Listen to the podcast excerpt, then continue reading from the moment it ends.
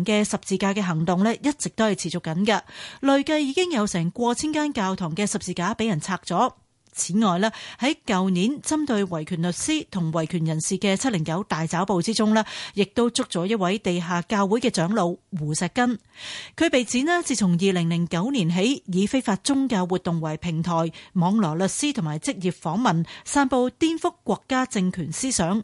佢喺八月初呢，就被法院判顛覆國家政權罪成，判刑七年半嘅。中梵如果建交之後，係咪代表中國嘅宗教自由情況係有所寬鬆呢？呢一個仲係要探索嘅課題。聽完香港家書，我哋有投資新世代，歡迎大家打電話嚟一八七二三一一同主持人傾下偈。旅遊樂園拉丁美洲系列之第四炮哥倫比亞，阿星去哥倫比亞有咩睇啊？包括波哥大舊城區可以睇殖民地建築，仲可以參觀採鹽之都。我仲知道可以坐埋吊車添。而今個星期我哋請埋長者背包客 Vita，佢順利完成咗四十日哥倫比亞之旅，同我哋一齊傾偈。星期六下晝四至六，香港電台第一台，榴蓮歐海勝仲有仙奴，旅遊樂園見。個人意見節目《投資新世代》現在播出。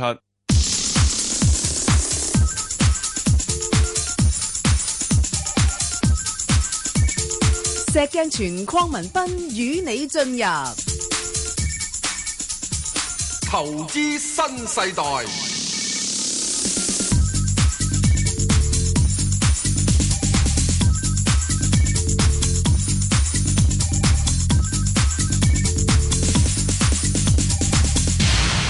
早晨，石 Sir，早晨啊，Bang 哥有排代表。哎係證監會持牌人，咁啊，石 Sir 無牌代表。喂，石 Sir 有冇睇奧運啊？冇哦，冇睇奧運。咁啊，喂，其實而家好似環球股市都係奧運緊咁喎，大家喺度鬥創高喎。唔係創高，啊，大家都喺度做緊拔罐。拔罐啫點？啊即係點拔拔？罐嗰陣時咧，係你嗰個肌肉係會局部高嘅。你拔過咩？你點知啫？我梗係拔得多啦，係咩？我仲要打梅花針添啊！哇！你見唔見到係水怪咧？係啊係啊，啊，個背脊嗰度有啲咁嘅咁嘅咁嘅咁嘅窿咧，哦，水怪有窿嘅咩？即是嗰啲咁嘅紅圈啊，哦嗰啲咪拔罐個窿哦咯。哦哦咁啊，拔罐嘅痕跡咯，係係啊咁即時嘅時之中啊，環球好多媒體啊，都即刻去了解呢個拔罐係咩嘢啊！哦哦，咁原來拔罐咧喺之前一次嘅奧斯卡金像獎入邊啊，有啲嘅喂，有女套明戲星啊喎，咩啊？好似有套戲叫拔罐喎。嗰啲唔係啊，我啲我唔理佢啊。系咁啊！點解有個女明星做咩啊？有個女明星着呢個露背裝，係啊哇！個背脊嗰度好多罐喺度啊！哦，咁啲人咧就即係問下咩嘢啊？咁原來拔罐咧已經好似繼針灸之後咧係，成為西醫方面有部分嘅西醫咧，哦即係啲物理治療師應用嘅。哦好似同阿水怪做拔罐嗰個唔係仲國恩嚟㗎，係犯龜佬嚟㗎，喂，阿石 Sir，嗯，其實唔應該分國籍，唔係嗯因為咧，我嗱，我話俾 No 你聽，我話俾你聽啊，我一次去一個歐洲地方咧，就有個美國人，嗯，哇，佢嘅普通話咧，我自問就不如啦， 嗱，哦我哋啊要咁睇嘅。哦我哋點解唔好話分唔分國籍嘅問題咧？嗯我哋唔係要分唔分國籍嘅問題。係你講説話咧就不用分國籍。吓，不過咧，你做呢啲咁嘅傳統中國醫療技術咧，你就要分國籍，因為你唔分國籍嘅話咧，嗱，我所眼見嚇，係我唯一一件事睇嘅就係睇新聞片段啫，啊唔係睇奧運片段吓，啊。咁啊，始終呢個同阿阿阿阿即係水怪，我唔記得佢咩名啊，Matthews 咩咩菲比斯啊，菲比斯咁樣哦做拔罐嘅手法，嗰日有嘢做錯㗎，做咗你點知啊？做錯啊！啊，個個個罐口個罐口唔細啊係一陣罐口細，即係大一個問題嘅係始終。哦點點解錯咧？啲係穴位唔啱，好好多嘢講嘅，落位錯，哦，落位又錯咗，你又跟住之後咧，嗰、個做嘅時候，有啲仲要一個抽，另外有啲一對某啲女運動員做，又係犯鬼佬嚇，唔係係中國佬嗰啲係抽嘅時候，哇，係咁搏命抽氣、抽氣、抽氣，係抽到真係局部谷督到，咁你如果再咁抽得多啲就，嗰度真係會爆噶。哦，即係你有咁嘅憂慮。唔唔係咁嘅憂慮，呢、個實際上係會有嘅，係即係你會使到你嘅表皮度咧太多嘅水泡嘅時鐘，你會有影響嘅。哦所以咧，同埋有陣時唔係話係咁依嘅背脊度整個嘢落去就係噶嘛係，因為所有呢啲嘢係跟呢個經絡噶嘛。經絡嘅嘢喺《黃帝內經》《靈樞經》嘅《脈象經》入邊咧，佢話咁咧，嗯經絡嘅嘢係於呢個呢、個呢、個皮肉之間，深而不見啊，哦係你睇唔到嘅。 ，check 你都 check 唔到噶咯噃，儀器都 check 唔到啊，如果 check 得到嘅犯規撈嘅時鐘就好容 易做啦。而家針灸啊，落去針灸啊，話行針運氣啊。吓啊，點解人哋話中風咧？你依家係啊等等暈咗之後，就要捽個人中啊，就會可以係誒、呃醒嘅咧。但係石 Sir 自己 check 到噶，啲人透過嗰個冥想咧，係可以自己打通啲經脈噶，嗯呢、個就叫做中國佬所講嘅係內觀。係啦，冇錯啦，之但你內觀嗰樣嘢咧，就係自己 internal X-ray 喎。係啊，你同呢一樣嘢同犯鬼佬講 啊，I have a machine, 係 my eyes can see my stomach, 係啊，係啊 internal X-ray。哦我哦 X-ray 到只雞蛋，而家就去到個胃度咧，而家被消化成點？你佢講完之後，佢話你係， Are you nuts？所以咧所以中國人係有個內觀，嗱內觀嗰樣嘢咧，係。你又唔知道信好又唔信好。咁诶，睇、你嗰個修行呢一啲人嚟講話叫天眼，係係咪啊？喂，但係阿石 Sir 呢樣嘢咧就一定有，但係問題真係我諗要練習啦，我冇，即係唔係就我咁眯埋冇眯埋隻眼咁，我冇，係啦我，都唔知幾想我有天眼，有天眼我話俾你知，禮拜一四點鐘嘅時候收咩位？哦，咁你就死啦，你就用錯咗天眼， 天眼唔係咁用嘅，石 Sir，如即係果天眼所以好在你冇，天眼如果唔係係啊咁用，如果我要個天眼你嚟你打有鬼有啊有啊，真係冇眼啦，我話俾你聽，你要個天眼嚟把鬼啊！我嘅天眼就要睇到一開始就睇到收市係乜位啊嘛！石 Sir，天眼我哋係明因果㗎，唔係我嚟俾你我哋賺要明錢到㗎，，我哋要明到九點半鐘你開市之係因，跟住睇到四點鐘嘅果。 得啦點解呢個天眼睇唔到呢咁得得嘅得係十點與四點嘅係因果關係？嗱，阿 Sir，阿石 Sir，如果你把持咁嘅心嘅話咧，我包保你冇天眼。啊係啊，真係啊，即係嗱，即係我意思就係咁解啦嗯係。明啊明啊啊明第你一意件思事咧，嗯即係天眼，當然我都明白你講嗰樣嘢。係係咁啊，天眼嗰樣嘢咧，即係只係就話你真真正正係要感悟，係中國人所講嘅叫感悟。係啦，你感悟嘅時候，你真係會有陣時咧，你嘅思想清明咗，係睇到好多嘢思㗎，想清明咗。係啊，你諗嘅樣咧，個係套路咧，就係睇到隻大千世界。個穿透力好強嘅。咁就喺嗰度地方就唔係嗱，當然啦，你亦都睇得到，你唔會睇到 exactly 邊一點。係係乜嘢價位、b u t 你會睇到嗰日咧，基本上應該升定跌，因為好多嘅係大千世界，嗰啲價位咧，同埋唔蹭蹭蹭蹭蹭蹭蹭蹭之後咧，你就會喺度冥想之後，你知道今日班大佬想掠我啊，一係想捧我咧，哦，係睇得到嘅。係啊，呢啲嘢咪好似有個禪師講啦，即係我哋睇唔到泡沫嘅存在，只不過我哋睇唔到我哋自己嘅慾望係啫。啦，係啦咁所以咧，你要真正要知道呢樣嘢咧，就真正就話第一，如果醫學上面吓，嗯係你有呢個天眼，即係診斷正確啦，嗯你係需要點樣做咧？你係要知經絡、嗯知脈象，咁呢啲嘢係有啲嘢咧。有啲人咪話佢呢啲呃神騙鬼咯，嗱講呃神騙鬼嘅中醫呃神騙鬼嘅，嗯你知唔知有邊啲人講過啊？胡適、梁啟超、哦陳獨秀，係以至孫中山。哦，即係可能我哋認識唔係好深啦。唔係認識唔係好深，因為佢當時咧嗯嚇學西學，係咯，西學就以西學啊尊崇備至，咁係認為中醫咧嚇你撳下唔係阿阿阿石 Sir，佢最主要問題就係佢覺得佢冇科學嘅驗證。嗱呢樣嘢咧，喂，你點樣證明我睇？你話你你邊度個穴位喺邊度邊度？我我點探測到啫？咁你冇呢個驗證喎，啊我而家想問你啊，係啊，而家上面啊好多人信宗教嗰啲啊，啊你知唔知道阿拉喺邊度，上帝喺邊度啊，如來佛祖喺邊度啊？ 係你見唔到嘛？喺個心裏邊咯，咪係咯，係啊，喺個 你心見唔到你又信，係個心先見到嘅啫你見唔嘛。到你又信，哦，咁冇嘢，我講心嘅咋， 我咪係咯我唔係講物質啊，而家係咪啊？係啦，好，翻嚟講股票啦，係。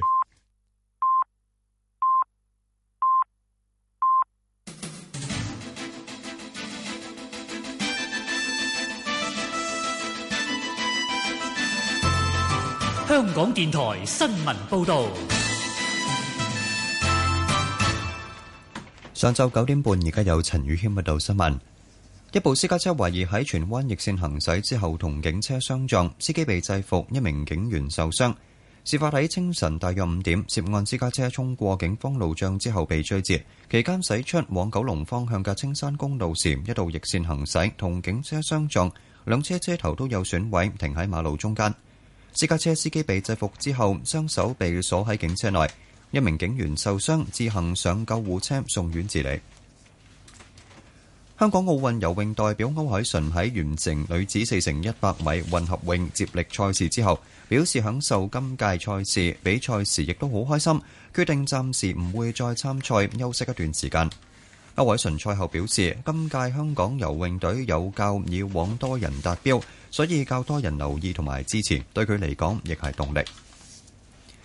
里約奧運男子籃球分組賽 A 組，美國三分險勝塞爾維亞。美國一開賽打出一段九比零嘅攻勢，首節一度領先十八分。塞爾維亞後段力追，效力 NBA 球隊金塊嘅中鋒祖傑治攻入全隊最高二十五分。美國隊表表現平均，六位球員得分達雙位數，艾榮貢獻全隊最高十五分，杜蘭特亦都交出十二分，最終贏九十四比九十一，繼兩年前男籃世界盃決賽之後再次擊敗塞爾維亞。泰國喺二十四小時內發生至少十宗連環爆炸同縱火案，至少四人死亡，幾十人受傷，包括熱門旅遊點華欣、攀牙府等地嘅市集同商鋪先後着火。國家警察總長相信連串事件可能同新憲法草案公投相關，因為涉事嘅幾個府都喺公投中支持新草案。佢表示，兩名被捕疑犯同南部分裂勢力無關，排除係恐襲，認為疑犯係想借抹黑泰國形象，破壞旅遊業。有分析指，南部穆斯林分離分子有可能係策劃者，或者有人想借事件挑戰軍事政權。天氣方面，本港地區今日嘅天氣預測大致多雲有驟雨，稍後有幾陣雷暴，最高氣温大約二十九度，吹輕微至和緩東南風。展望未來兩三日仍然有驟雨同幾陣雷暴。而家氣温二十九度，相對濕度百分之八十六。香港電台新聞簡報完畢。交通消息直擊報導。小瑩呢，講返啲隧道嘅情況。紅隧嘅港島入口告士打道東行過海，龍尾排隊灣仔運動場；堅拿道天橋過海同埋慢線落灣仔都係暫時暢順。紅隧嘅九龍入口公主道過海，龍尾去到愛民村；漆咸道北過海暫時正常，加士居道過海多車啲，排到過去渡船街果欄。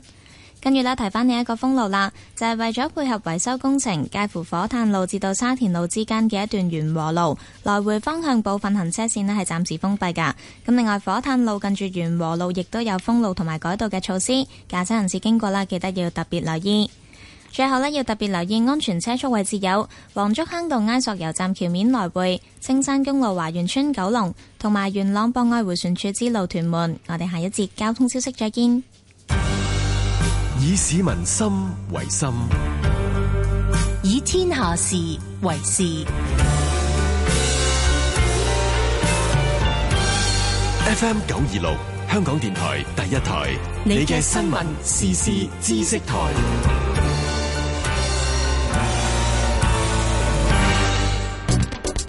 里約奧運全城一心。大家好，我係徐家樂。大家好，我係余翠怡。 Hello，大家好，我係丹尼爾啊。香港運動員能夠參加奧運，絕對一個光榮啦，同埋一個好難得嘅機會。香港隊一個字可以形容晒，就係超級勁啊！今年係奧運奪金二十週年，咁啊點可能唔撐香港隊呢？香港電台第一台，你嘅奧運第一台。上埋啲貨，走多轉就收工啦。上晒實超載喎、多少少怕咩啫？條路落車急彎又多，唔紮好啲貨好易反車㗎。冇事嘅，走啦。啲火箭殺落嚟啦，後面仲撞車添。各位司機，載貨時記住揸好啲貨，超載好危險，仲會影響剎車同轉彎。道路安全議會提提你，貨車載貨要扎穩，切勿超載危害人。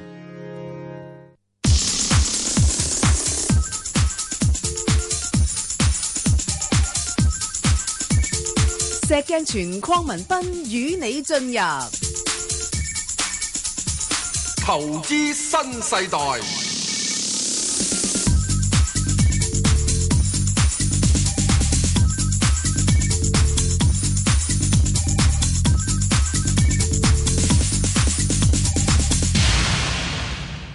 好啦，啊。咁啊，所以乜嘢嘅，實上即係喺-嗯即係我哋要睇嘅時之中咧，就即係話點樣咧，就係啊點解我會講啲咁嘅嘢中醫嘢咧咁嚇樣？其實大家又睇到嗯香港榮登咗即係全世界最長壽嘅地區獎啊嘛。啲人話因為香港地方細咧，去醫院快啫嘛。嗯呢個一方面 啦，一方面啦，仲有一樣嘢就係喺我哋一般人嘅入邊嚟講，用好多無論係食物啦，或者係自己啲細病仔啊，都係用中國嘅係養生食療噶嘛。係咁呢啲你始終係有得幫助嘅。咁呢個都重要嘅。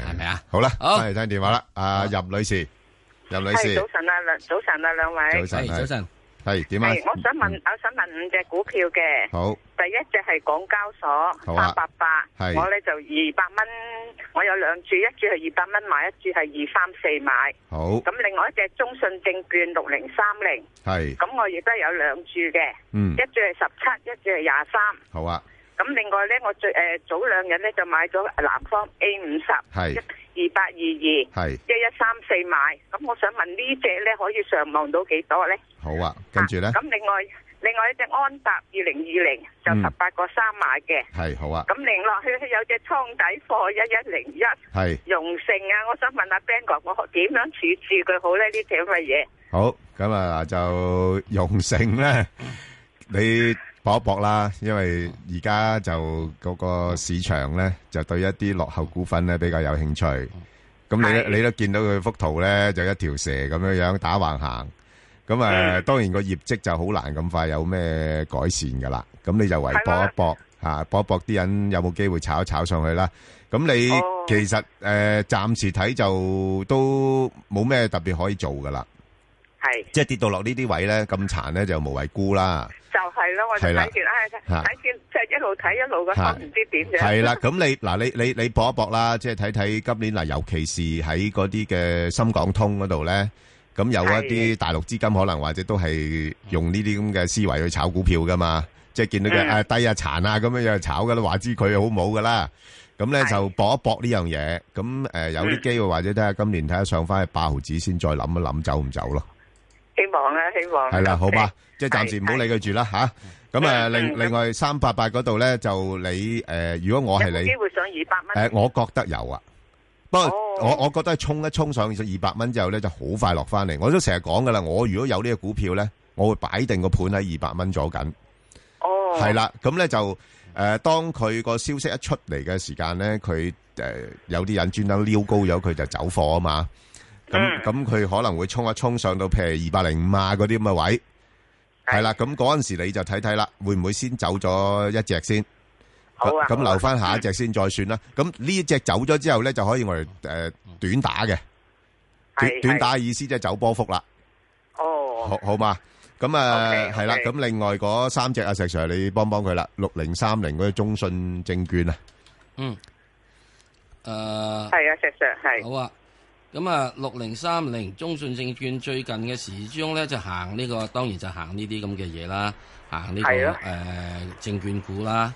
啊，嗯咁啊，仲令證券股入邊嚟講，因為大家講深港通啊嘛，咁所以自然就會彈一聲彈咗上嚟啦，去咗十蚊誒十蚊誒十八蚊到嗰度啦，咁十八蚊咧會唔會應去到二十蚊咧？我二十蚊咧應該有機會嘅。咁啊呢只嘢我覺得誒冇乜問題，揸住佢啦啊！即係喺而家呢個勢嘅話，冇理由唔揸呢啲咁嘅證券股嘅。嗯，好嘛。咁啊，係你嗰隻二八二二嘅話咧就好簡單啦。又係嗯因為咧，人哋睇就話各自咧就會買 A 股啊嘛，所以就嗯湧完上嚟啦。咁湧上嚟嘅話，咪揸住佢咯，又係。咁啊，佢應上該。望幾多咧？可以。上望應該超過十二蚊到以上嘅，咁啊，係所以咧呢個咧亦都唔使理佢住啦，咁啊嗯有佢喺度就係咁多啦。咁啊，咁啊，你而家你話哦，我買咗之後，咁除非你有其他嘅股票，你話啊，我想轉馬，如果唔轉馬，嗯呢、兩隻死揸住佢啦，暫時揸到佢即係出完咗深港通，你出嚟見先啦。咁啊，出深港哦通咧，你唔需要咁擔心喎。深港通唔係聽日公佈嘅喎，就算佢嗯佢呢個禮拜禮拜一公佈都好啦。嗰啲啊如果按照李小加講，都要三個月之後啊嘛。所以啊哦第五禮拜一公佈，你都要差唔多要十一月、十月先嚟噶啦。咁所以呢個就唔使理佢噶啦，揸住佢就係啦。即係我可以擺埋一邊先呢係兩隻。啊咁呢個嗯安踏咧就係呢個，因為最近就奧運啊嘛，咁啊即係係自然就湧咗上去啦。嗱，係咁咯啊，我湧咗都係最上去近啦。先買，係咯。啊，湧咗上去之後咧，你又要睇住啦。啊，奧運落台嗰日咧，即係大家、哦大家嗰日咧就應該散 band 噶啦。所以如果我係你嘅話咧，呢隻嘢咧嗯，我就會諗住就喺聽日嘅禮拜三，或者係禮拜三之後就出一出佢噶啦。咁啊，至於哦佢可以去到邊度，我點鬼知啫？係咪啊？因為你與啲人一日興起上嚟，一湧湧上去湧啦嘛。不過即係你話佢可唔可以去到即係誒廿一、廿二咧？可以有機會嘅。咁哦唯一你要睇住咧，你要唯一睇住就係，如果有跌翻落去十九個三，即走。係係，OK，啊就係好，咁多啦唔該晒，好唔該晒，唔 OK，該好，晒。好，拜拜。誒，阿盧女士，喂，Ben 哥係，石 Sir 你好。早晨啊！早晨，係，你好。诶，我想問下咧，二一八嗰嗰個嗰個前景同埋咧，我想問下咧，係咪深港通咧對佢係即係诶，即係好大幫助咧？同埋佢我我睇報紙咧話佢買咗诶大陸嗰個證券行噶喎。咁我想問下咧，誒、如果呢一浸嗯咧衝到咩位可以沽貨咧？我就四蚊買嘅。哦，4蚊買。嗱，係啊。咁你4蚊買呢，呢一浸就可以再搏一搏啦。嚇。嚇，咁因為佢-去到佢-咩位度咧？ 嗱，佢-佢其實佢如果-你-你都明白啦，佢曾經，嚇，即係喺，誒，舊年呢，A 股市場，誒，瘋狂嘅時間呢，佢都差唔多升到去10 10蚊蚊，啊？ 10嚇，10蚊咁滯㗎。咁犀利㗎！系啊，升咗上去十蚊我都咁需滯要嘅。簽到七蚊啊！系啊，咁所以就诶呢轉有啲機會咧，會略為追翻上啲啦，吓、咁所以我諗你暫時就即係個市況睇睇唔到咁快會有一個調整住咧，嚇咁、可以揸住先，即係可以進取少少啊。啊，咁你定翻，不如定翻個止賺位吓，喺、翻大概我諗嗱诶，你幾多錢買啊？我四蚊四蚊啊嘛。啊咁你如果去跌穿四個一嘅話，你就沽咗佢先，係啊。跌穿四嗰陣就沽咗佢。系啦，咁你起碼賺咗先啦好。啊，四蚊零豆領咧，唉係啊，咁啊，我驚佢佢四四個一，好快脆俾你切插一聲啊！係唔係啊，佢琴日去到誒誒誒四，前日去到四個兩毫九啊，嗱八兩毫嗱，我話俾你聽咧，就點解咧？因為佢八月十二號咧會公布中期。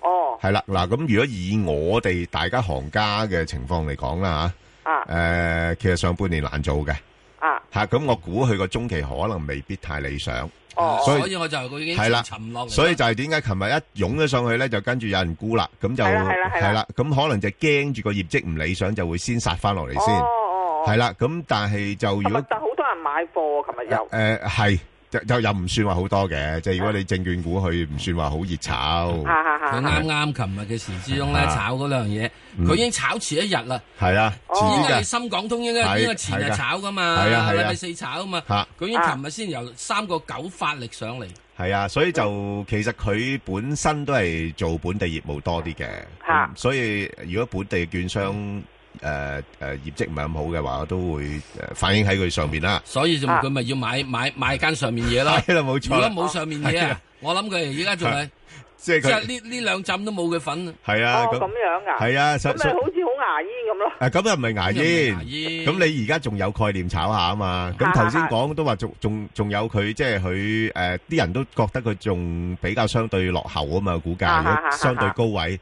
咁所以佢有啲機會，誒，睇下點啦。嗱，即係如果，誒，下個星期就公佈業績啦嘛。嚇咁變咗就公佈，如果唔好嘅話呢，佢會插一插落嚟，跟住就好快會彈返上去咯。誒，公佈業績之前走，依個未嗯未公佈。哎誒，公佈業績前走。公佈咁樣咁去到咩水位度啊？我咪估計佢，你你仲唔起四個半你走嘅啫。我你四蚊零豆你實見到我估計。如果、哦如果我就即係佢跟住會彈翻落嚟嘅，好簡單。嗱唔會嘅，你放心啦。嗯呢啲咁嘅證券股，特別佢而家開始北伐咧，佢而家呢嗱我叫呢叫北伐嚇， 北望神州咧，始終有人憧憬嘅。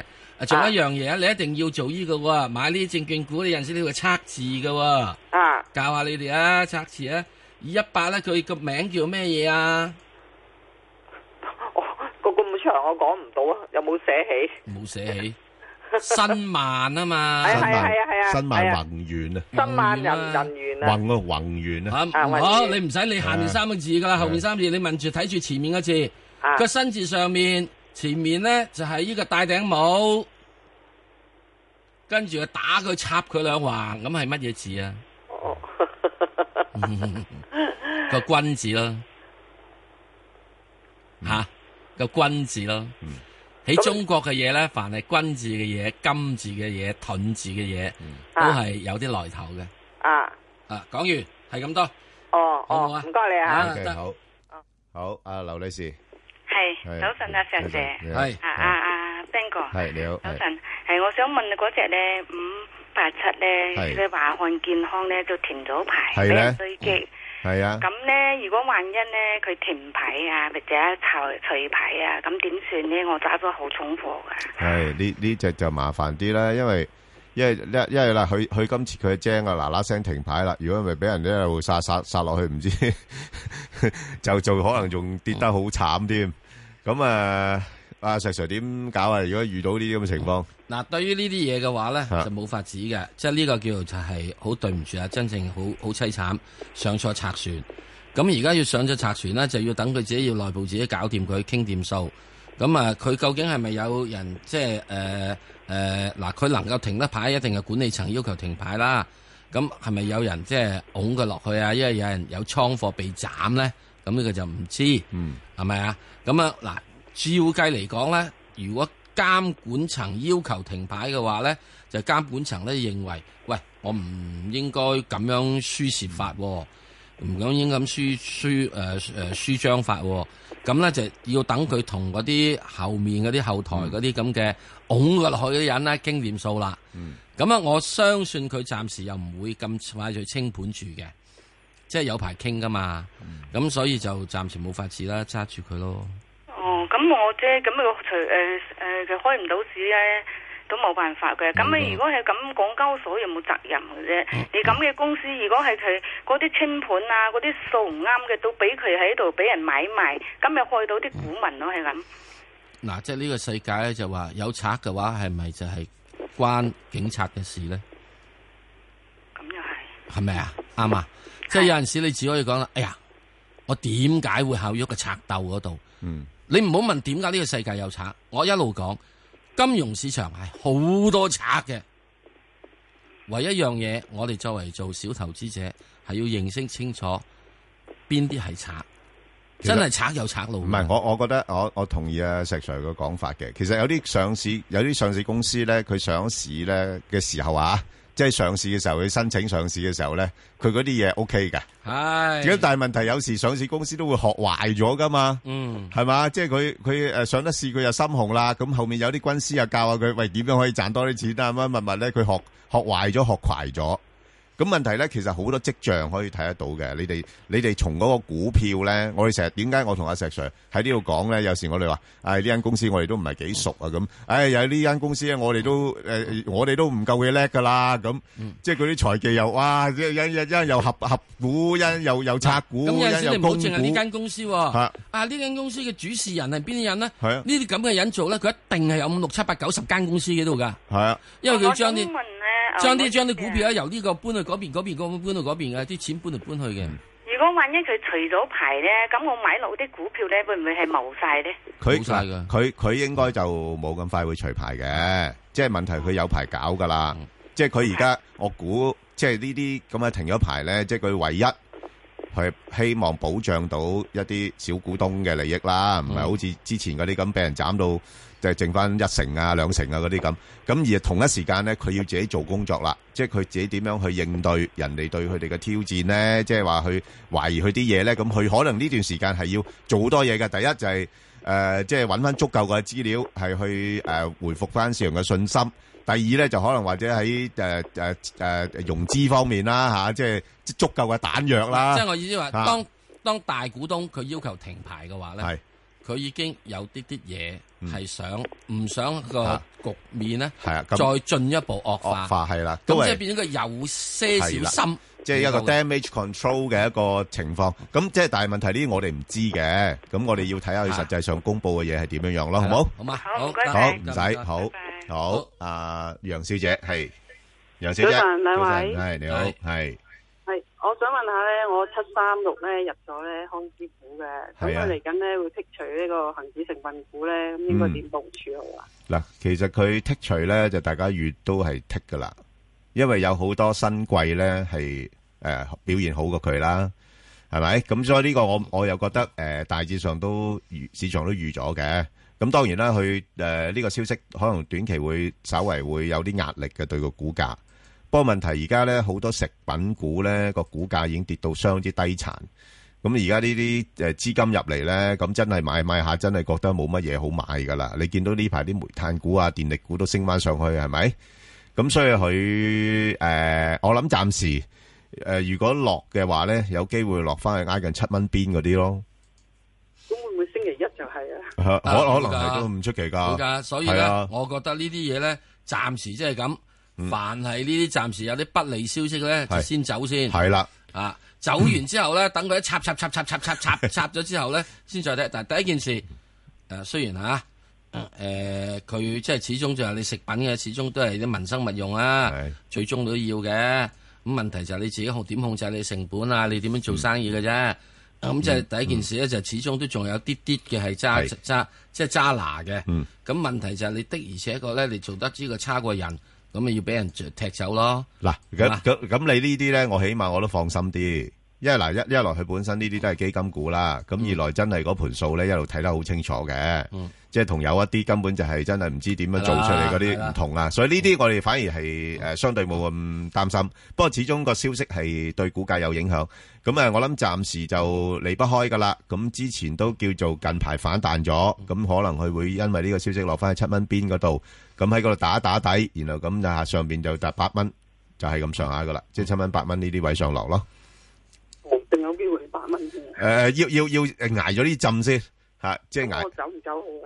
誒誒、我啊覺得你你啱新買啫，係咪？你七個三毫幾買係嘛？係咪啊？七三六 都有錢賺啦，避咗佢先啦，所以我咪話係點解禮拜一避一避避咗先啦佢先咯？避咗佢先啦係啦係咪啊？好禮拜嘛一避咗先，咁係啊然之後你以後你等佢打打翻落去，係啦，打翻落去起碼七蚊先啦，係啦好嘛係咪啊我驚佢星期一會唔會已經未咁未咁快，你早少唔係如啩？果你星期一嘅時鐘，佢真係係咁，你咪自己睇下蝕一先、兩係先係、三先、四先、五先、二係至十先，你睇下，唔好到時嘅話啊，去到五蚊啊，我點走啊？我七蚊零三我好買噶。嗱，即係呢個世界有樣嘢唔嘅。係啊阿阿阿楊小姐，你試下禮拜一咧早少少掛一個盤上去，咁你希望佢初頭頂一頂啦，嚇、頂一頂咁樣樣先再殺落去啦，咁所以嗰度睇下走唔走得啦，好冇？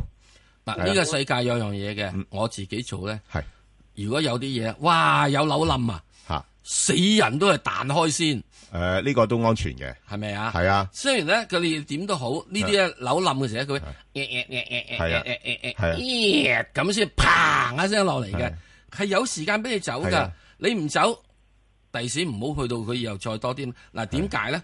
因為佢呢只嘢咧係基金股，以前咧係有嘢係買佢嘅，嗯咁你愛之就恨之。嗯所以咧，以前揸一百股咧，而家又一定估翻出一百股嘅。係咁啲基金啊，所以佢要揸到零股不留嘅。唔係，同埋同埋同埋咧，主要係問題咩咧？因為佢誒、呃由個低位咧，今個月低位六個半咧，彈翻去即係呢個月嘅高位，差唔多接近高位七個半嗰啲位咧，其實彈彈咗成半㗎啦，已經完成咗㗎啦。完成咗㗎啦。即係我驚嗰啲短炒咧，突然之間覺得哇！哎呢、個消息誒唔、對路喎、咁佢嗱嗱聲走貨先，咁嗰個壓力就出咗嚟啦。嗱，另外一樣嘢一咧，開始就跌到七蚊啦，唔會噶。咪 睇睇先啦，咁你自己係啦睇啦，冇辦法啦嘛好啊冇辦法，咁又好啊唔會，佢唔會咁樣攬價落嘅，放心啦，係啦係啦第一，你買嘅時嘅就好希好有雄 心，而家你又唔好太過即係啊係啊啊，即係即係擔心，好唔好啊？好啦嗯啊 OK，仲有一樣嘢，有啲股票咧，啊，記住啊，有隻叫做輝山乳業啊，係咪即係等你啲咁樣嘅大孖撒出晒貨之後，人哋入邊個大大大孖撒先撩高佢上嚟啊？嗯係啦，要睇住留心好呢啦樣嘢。好嗯嗱，喺呢點我順便即係搭單講一句，點解只康師傅會俾人踢咗出嚟咧？嗯，加入咗只去咩嘢落去咧？瑞星啦，系啦。咁啊，瑞星嘅話，科技佢啊係嘛做緊科技啊嘛，做緊啲咁嘅手機嗰啲係咁咯嘅呢個誒誒咩嘢啊嘛，係啊嗰個又活玻璃啊嘛，躍係咯係咪啊？嗱，意思就係話一啲咁樣嘅指數成分股，嗯，所以阿 Bang 話：，唉，老人家咩嘢？如果你冇心水嘅，買只二八零零啦，Ừ. 嗯，盈富基金啦，點解咧？就因為佢一路不斷會係會更新替代優化、優化，係嗱呢叫做優化，踢走嗰啲即係讀書讀得唔好嗰啲，系啦，唉即系留班生咧就踢走 佢，係啦冇錯就唔省你咧就唔使咁憂心化啊係啊係啊，吓，係就啊，開始咧變咗係憂生化。嗯嗯，咁呢只嘢，咁你變咗，你咪即係一路保持佢可以好啲咯。嗱，我又再講一樣嗯嘢，道瓊斯指數入边三十隻成分股，知唔知道由一開波嗰三十隻到你現在係剩翻一隻嗯嘅啫，嗰只叫通用電器。係其他嗰二十九隻俾人哋換晒噶啦。以前換嗰啲咩啊？誒、做 combine harvester 啊，即係農機收割機啊。而家咪收割啫，而家叫做而家叫做咩？combine harvester 點咧？就係要即係誒睇下呢個機度同你炒炒嘢咯，再唔係耕田噶啦。嗯好啦，好講好完吓何太，係位早晨啊，你好係聽咗係 你好我想問隻電型嘅，嗯好啊，啊咁佢嗰日話出咗咧，就講話業績唔好啊，咁啊拆咗落嚟。嗯咁但係我見佢嗰、個、呃、息有幾高，嗯咁同埋佢早輪都係升咗好多，我都一路唔夠膽入。咁嗯佢而家誒落翻嚟啊，咁好似話佢又收購咗美國嗰啲唔知乜鬼嘢嗯嘢嘅，咁、對佢日後會唔會有幫助？同埋傳媒股咧，佢同嗰隻誒電視廣播嘅分別係咪好啲嗯咧？佢、好似又有嗰啲咩通訊啊嗰啲嘢咁嗯嚇，唔該、你。石 Sir 點睇？嗯一，你啱啱新講咗落嚟，未曾即係诶，即係消化晒嘅，嗯，系咪啊？人都認為佢應該好啲啲啊，咁樣。你第二，你收購嘢，你啱新結婚啫，大佬新結婚咁快有仔生咩？嗯等下先啦，係咪啊？咁所以喺呢點嚟講咧，死係唔會死得嘅。嘿，佢以前嘅時都死過好緊要噶啦，嗯拉面咪上翻嚟，因為始終點咧，電信嘅嘢咧，呢啲咁嘅電米嘅嘢咧，係真係多過咧應用嘅多過你食白米嘅。嗯，所以咧又唔需要太擔心。不過咧，你話現在而家會唔會撲入去買咧？我唔會覺得我會做咯，因為點解咧？呢、個世界現在有好多新嘢講緊啊嘛，又話炒內銀股啊，又炒呢個內房股啊，炒這個股那個股，到你電信股嘅，我揾都揾只呢個中移動先啦，係咪啊？咁所以呢個咧，我就暫時就係我等咯。嗯我等啦。咁啊，等幾耐嘅咩？我對呢啲咁樣嘢，起碼你啱公布業績啊嘛，下次公布業績幾時啊？我係咪起碼要等你三個月啦？啊嗯，等 OK 你有冇真係轉到身先咯？好啦，好嘛嗯好，诶歐女士，诶，呃早早晨晨，阿係石係 Sir 班嘅你好，班係嘅，係你好，係我想問嗰只诶華潤水泥一三一三，係我有兩注，一 OK 注就試過三買，一注咧就三個二。好啊。我想請問下你教下我依家點樣做法啫？嗱，而家咧就诶、呃正正好啦，咁啊個市場又覺得啊中國嗰邊嗰、個、呃、去產能啊嗰邊又有幫助啦，即係改善個供需嘅情況啦。咁見到水泥價又開始又好翻啲啊，咁咁啊華潤就真係跌咗比較多啲嘅啊，咁所以诶、呃有啲機會會追翻上。咁啊，我如果我係你嘅話咧，你有兩手啊。咁第一手嗰個咧，我就去到大概三個三、三個四度，我會走咗佢噶啦。係啦，咁然後第二手咧就可以揸長少少，咁啊再睇一睇啦，呃即係應該誒誒投資者覺得嘅，即係佢呃高位嚟講咧，都係差唔多有時四個幾銀錢噶嘛。咁而家都仲係有啲空間上嚇、啊不過問題就你始終考慮翻誒成個行業都仲係比較艱難嘅嚇。咁、只不過係因為佢個股價比較低低殘，咁有啲資金就誒、呃即係覺得有有上升空間咁解啫。咁所以我暫時睇，如果去到三個三、三個四，我就會誒、呃、覺得差唔多噶啦。系啦，咁你就再再決定一下，诶、跟住其他嗰手點樣處理咯。四個幾銀錢冇咁快翻得翻去住噶啦，吓、咁要再睇耐少少咯，吓、咁就诶、都冇辦法噶啦，好嘛？好，關街橋底、加士居道過海去到渡船街果欄。路面方面喺港島區東區走廊落中環呢都係車多噶，龍尾排到貴和富中心。喺九龍區西貢公路去西貢方向呢擠塞，而家龍尾排到過去南圍。跟住提翻你一個封路啦，就係受水管緊急維修影響，亞皆老街去旺角方向近住雅麗居嘅第二線啦，仍然都係封閉噶，駕駛人士經過記得要特別留意啦。特別要留意嘅仲有安全車速位置有黃竹坑道埃索油站橋面來回。最後環保署提醒你停車熄匙一個習慣，簡單易辦。我哋下一節交通消息再見。以市民心為心，以天下事為事，以市民心為心，以天下事為事。 FM 九二六，香港電台第一台，你嘅新聞時事知識台，聲音更立體，意見更多元。我係千禧年代主持葉冠霖，資深教育工作者戴希立。學校裏邊呢，其實係唔應該去為某個政黨或者某某個候選人拉票，更何況係為港獨拉票呢？教協副會長張瑞輝，我哋應該係正視翻佢哋呢一個即係説法背後所反映嘅問題，即係迴避咗問題，唔係解決問題嘅方法咯。香港電台第一台，你嘅新聞時事知識台，低收入在職家庭津貼計劃，鼓勵自力更生，舒緩跨代貧窮。申請人達到工時要求，家庭入息同資產又符合限額，就可以申請津貼。工時長啲，仲可以申請高額津貼。合資格仔女可獲兒童津貼。申領期係過去嘅六個月。想了解詳情，請致電二五五八三零零零。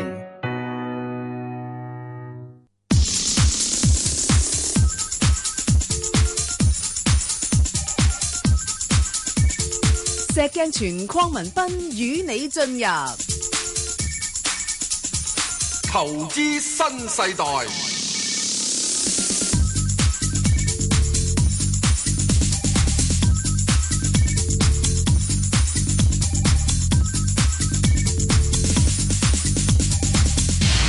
好啦，翻嚟聽下招小姐電話啦，招小姐，早晨，早晨，係你好，係啊石 Sir，係 Ben 哥早晨你好，係係啊啊，想請教你唔兩好位咁咧講，，係係啊，咁我就有持有只係一號一號嘅，係啊係長和嘅，係啊係啊，啊咁就誒八十三買入嘅，哦好啊，係啦，咁我想問一問咧，就誒我繼續應該持有啊，抑或係喺邊一個位置可以誒獲利咧，嗯定係即係？想問呢樣嘢啦，咁而第二嘅問多少少介唔介意？ 係啦，我嗯又想問咧，係呢個時間係咩情況之下可以買啲銀內股咧？咁樣嚇兩樣嘢啫，唔該晒你啊，哦同阿好 Ben 哥。好啊，咁诶，其實長和嚟講咧，我覺得你真係好好叻噶啦，今個月低位買，咁啊最近亦都係升到今個月嘅最高位啦，咁所以暫時個市況咧就仲係向上嘅話咧，咁當然佢都會跟隨，不過我就覺得。誒、呃可以考慮一下啦，即係喺誒咁上下而家呢啲咁嘅水平嘅話咧，即係如果有其他相對比較落後嘅股份嘅話咧，我會考慮下換馬咯嚇，咁、就就係咁啦，因為尤其是長和，即係你都知道佢本身喺誒歐洲嗰邊啊、英國嗰邊都比較多業務啦。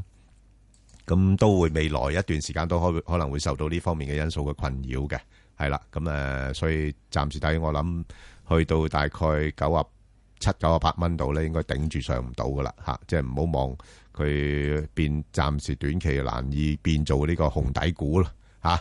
咁啊，石 Sir，嗯佢話轉銀行股喎，你覺得點啊？即係大圍答咯，唔係咁，你其他聽眾都受惠噶嘛？你對銀行股點睇咧？香港啲銀行股唔好睇咯，香港銀行股唔好睇啦。大陸咧，大陸銀行股可以開始睇咯。哦咁樣樣得咯，咁啊啊其他其他聽眾都可以原因係阿爺開始睇銀行股咯。係啊， 又睇翻啦。OK，好嗯啦，咁啊好啦，咁我哋而家講只香港嘅銀行股啦。誒，關生早晨啊，兩位 Ben 哥同埋阿石 Sir。係早晨，係係係，我就想問下嗰只誒五號仔匯豐咧，啊，咁佢咪話喺市場嗰度誒回購股份嘅？係啊，一路都做緊嘅。嗯嗯，咁其實咧回購同埋增持係有咩分別㗎？哦，嗱，回購股份呢，就係、公司自己買翻，就將股票要註銷。系啦，咁即時股票數目會減少。嗯，增持股份呢，就係、有人呢睇只股份好，咁因此就買咗啲股份入嚟，佢已經買咗噶啦，再買又買又加再買，加咁碼呢叫增持。即係好似阿阿四叔咁，有時佢都增持佢嘅恒地㗎。啊當佢增持嘅話咧，佢就唔會攞去註銷嘅，佢係提高自己嘅持股量嘅，其持實股量嘅。咁係啊，咁啊變咗一個股票數目咧，就唔會係呢個係少咗嘅。係啊啦係股票數目將會更加集中於喺啲增持者嘅手入邊。係啦，即係注咗入去個口袋裏邊嘅啫嗱，啊即是話點樣咧？咩叫註銷？咩增持咧？好簡單嘅啫。嗯， 你走去將屋企嗰只古董打爛佢，呢、個就叫做註銷回購。你將咧係喺出邊咧人哋嗰個古董再買翻入嚟，啊等入你個倉庫度嘅，呢係嗯叫增持。咁我想請問你啊，係回購嘅係好啲啊，抑或係增持嘅好啲呢？咁當然係回購對小股東係最有利咯。啱啊！回購對小股東係有利嘅。咁之但你諗諗咯喎，我就叫呢樣嘢咧，叫自己咬自己隻手，越咬咧就嗰個骨咧就係露出嚟啦，因為你越咬越少啦嘛，係咪啊？咁起先嘅時候，咁啊咬到最拉尾兩隻手咬晒之後，你會點咧？冇晒啦。你仲有冇手出去？呢個係即係走去即係啊，即係即係做人世界咧，你手都冇力咧，係咪啊？所以呢樣嘢呢。但係佢好似但係匯豐好似話佢唔會註銷噶嘛，哦唔會註銷點解又係叫又可以叫回購咧？我呢個我唔知喎。啊你話買咗翻嗯我會嚟，唔會係覺得翻嚟之後又唔會註銷嘅話係誤導咗啲小股東呢，哦，我唔知啊，因為我冇聽過，因為因為我冇聽過嗰啲咁樣嘢啊，話佢買咗又唔會註銷啊。因為我嘅係啊一般嘅理解，我咧喺報紙睇到咯一般嘅理解，一般嘅理解啊，嗯你而家回購咧就係要註銷㗎。係啦，咁係有利噶嘛，啊，咁而家你都會係有利啊啦，股價升咗上去啦。就因為佢回購，佢佢佢係增持，我覺得佢增持，所以個回購嗰個股哦唔可價會能㗎，增自持己唔可以增持嘅，自己唔自可己以唔增可以持即。係即係有嘅。第如果以公司嘅唔係啫，佢除非有大股東自己增持就得，嗯好嘛？即係好似阿四叔佢自己買翻，佢唔係用恒基嘅名買係啊翻，或者佢嗰啲誒管理層啊，咁就可以增持下。嚇，咁如果以公司名義，通常就係回購啦，回購翻去通常係註銷啦，係啦，啊，係好咯嘛係咯，係咁嘅，咁應好該你你有個規矩㗎嘛，係咪？係有有有有規矩嘅，有規矩嚇，啊，係好啊，唔該晒好兩啊，位唔。使，好得好好好係。好，何小姐，何小姐係誒，呃石 Sir、Ben 哥早晨。早晨係我想請教咧，誒、石 Sir 或者 Ben 哥講多少少咧，解釋下咧，誒、因為啊，我幫我隔離阿婆婆問嘅。係咁譬如話，而家一八二三咧，琴日我見到見到佢跌得好多，八但係咧二三，八八二三比較貴少少，係係五十五蚊喎。係啊咁但係我我又唔知幾多嚟啦。咁如果七七八，我想睇下兩隻比較。七七八咧，咁佢我睇到有十蚊咧，佢跌翻到九個幾嘅而家。咁佢係幾多嚟？我想睇下咧，一八八二三咧，我好清楚領展咧，佢係做緊啲咩嘢。七七八咧，我又唔熟喎，又未未得閒上網幫佢抄喎。咁我想請教阿 Ben 哥，話幫我聽兩隻兩者之間誒，佢哋嘅息啊，或者係誒、呃如果係買七一八咧，誒、因為平嘛，可以買多啲幾萬，咁又可以買買兩三萬，譬如佢可以收息啊，可以長收息啊，當生活用啊。咁我唔唔知點幫佢揀，誒唔該晒阿 Ben 哥指教啊，唔該晒。誒唔好講誒指教嗱，咁啊，其實兩隻嚟講咧，咁我同你揀啦，好冇？即係我嗱，我自己會揀咧，就係呢個誒領展嘅，因為咧就嗱，當然兩者比較咧，就誒置富產業咧，即係八嗰只個息率咧係高啲嘅嚇，有五厘嘅。咁咁啊，領展而家個息率咧已經落到去差唔多得個四厘度嘅啫嚇。咁啊，但係咧就兩者比較咧，係誒領展嗰個資產咧個規模係大啲嘅嚇。咁、就同埋誒都我諗係比較上主流一啲啦嚇、即係如果以房託股嚟講嚇。咁咧就呃所以啊，我就覺得如果係誒、呃、領展個股價有機會落翻去大概五啊二、五啊三度咧，就可以諗一諗，因為近期咧其實係去到高位咧，誒、去到曾經去到五啊八蚊嘅，因為誒、呃最近投資者對啲高息股咧個興趣咧又好似減弱翻啲啦，即係覺得個市況好啊，咁啲人就唔貪息啊，啲人貪價啊咁啊去炒一啲落後嘅股份，咁所以形成咧有部分資金就誒獲利啦，褪翻出嚟。咁啊，但係我覺得呢個情況咧都係輪流嚟嘅啫，到咁上下呢啲股份又調到咁上下咧，佢又會有機會做翻上去，除非美國嗰邊係加息係加得好快，但係呢個我又睇又應該機會又唔係咁大。咁所以咧，如果係誒、呃領展個股價落到去五啊二啊三蚊咧，我覺得係可以考慮作一個投資咯嚇。咁啊，至於你話誒、呃提醒一下啦，頭先嗰只置富嗰只咧，其實誒、呃即係好似係由高位回落咗啲，但係我覺得佢回落個幅度係唔係好夠，同埋係因為係又有除淨嘅因素喺度啦嚇。咁、所以我諗誒、呃、兩者比較咧，就我都係會傾向係揀領展嘅嚇、好，咁啊，我哋再聽電話啦嚇、梁小姐。喂，系梁小姐，À, 啊，唔好意思啊，诶、我诶、我诶两位好啊，我想問咧诶九八一中心國際啊，嗯，犀利啦，最近啊， 唔好意思，因為咧诶、我喺诶、其實我零點七五都買咗嘅，但系我本身有都幾多貨係零點八，平均價零點八 ừ, 五度，咁係我應該诶點好 à? 啊？即係哦诶等唔等到還是诶、走啊？阿石 Sir 點睇啊？呢個中心啊，中唔中心好咧？而家去到呢價位，嗱，去到呢只咧，而家呢啲位咧，我又覺得可以開始留意下啦。原因就係點解咧？佢已經係潛伏咗好耐，係咁啊，跟住之後咧，啲嘢咧都係開始啊，開始啊，就係即係似乎就係開始有啲嘢上正路啦。咁仲有一樣嘢咧，就係、始終咧，有一樣嘢，中國佬嚟講咧，係始終係需要需要嚇，係好多嘅係啲誒晶片啊嗰啲樣嘢嘅。開始進入咗一個所謂嘅電子時代嘅話，或者應該 I T 時代，係長線嚟講係有啲機會嘅。你去到話八毛主嗰啲咧係有機會嘅，咁我會覺得呢只嘢咧嚇，只要繼續係沿住現在嘅途徑去做，唔好、又再搞啲即係嚇。誒、管理上即係真係不是管理的管理嘅話咧，咁、我估計佢係應該有條件喺喺二零一七年度咧係見到過二度嘅。嗯，講完唔該你，好啦，好，阿梁女士係，喂，梁女士係，我係啊你好係啊誒，兩位係早晨你好早晨係你好，係係你好，係點啊？咩？我我買咗啲中國財險啊，冇問題啊，呢排做得幾好啊我，我係十二個二毫八主入嘅，係。今次股唔知好唔好 啊？嗱，呢只股咧，我都間唔中都攞嚟做下買賣嘅吓，哦咁咧、就誒嗱，佢、八月二十六號咧會公布嗰個中期，不過中期咧、我諗好多大家都預咗咧，保險股中期個業績佢係保險股嚟㗎，誒係做財險咯，哦財產保險咯，係同嗰啲人壽保險唔同嘅。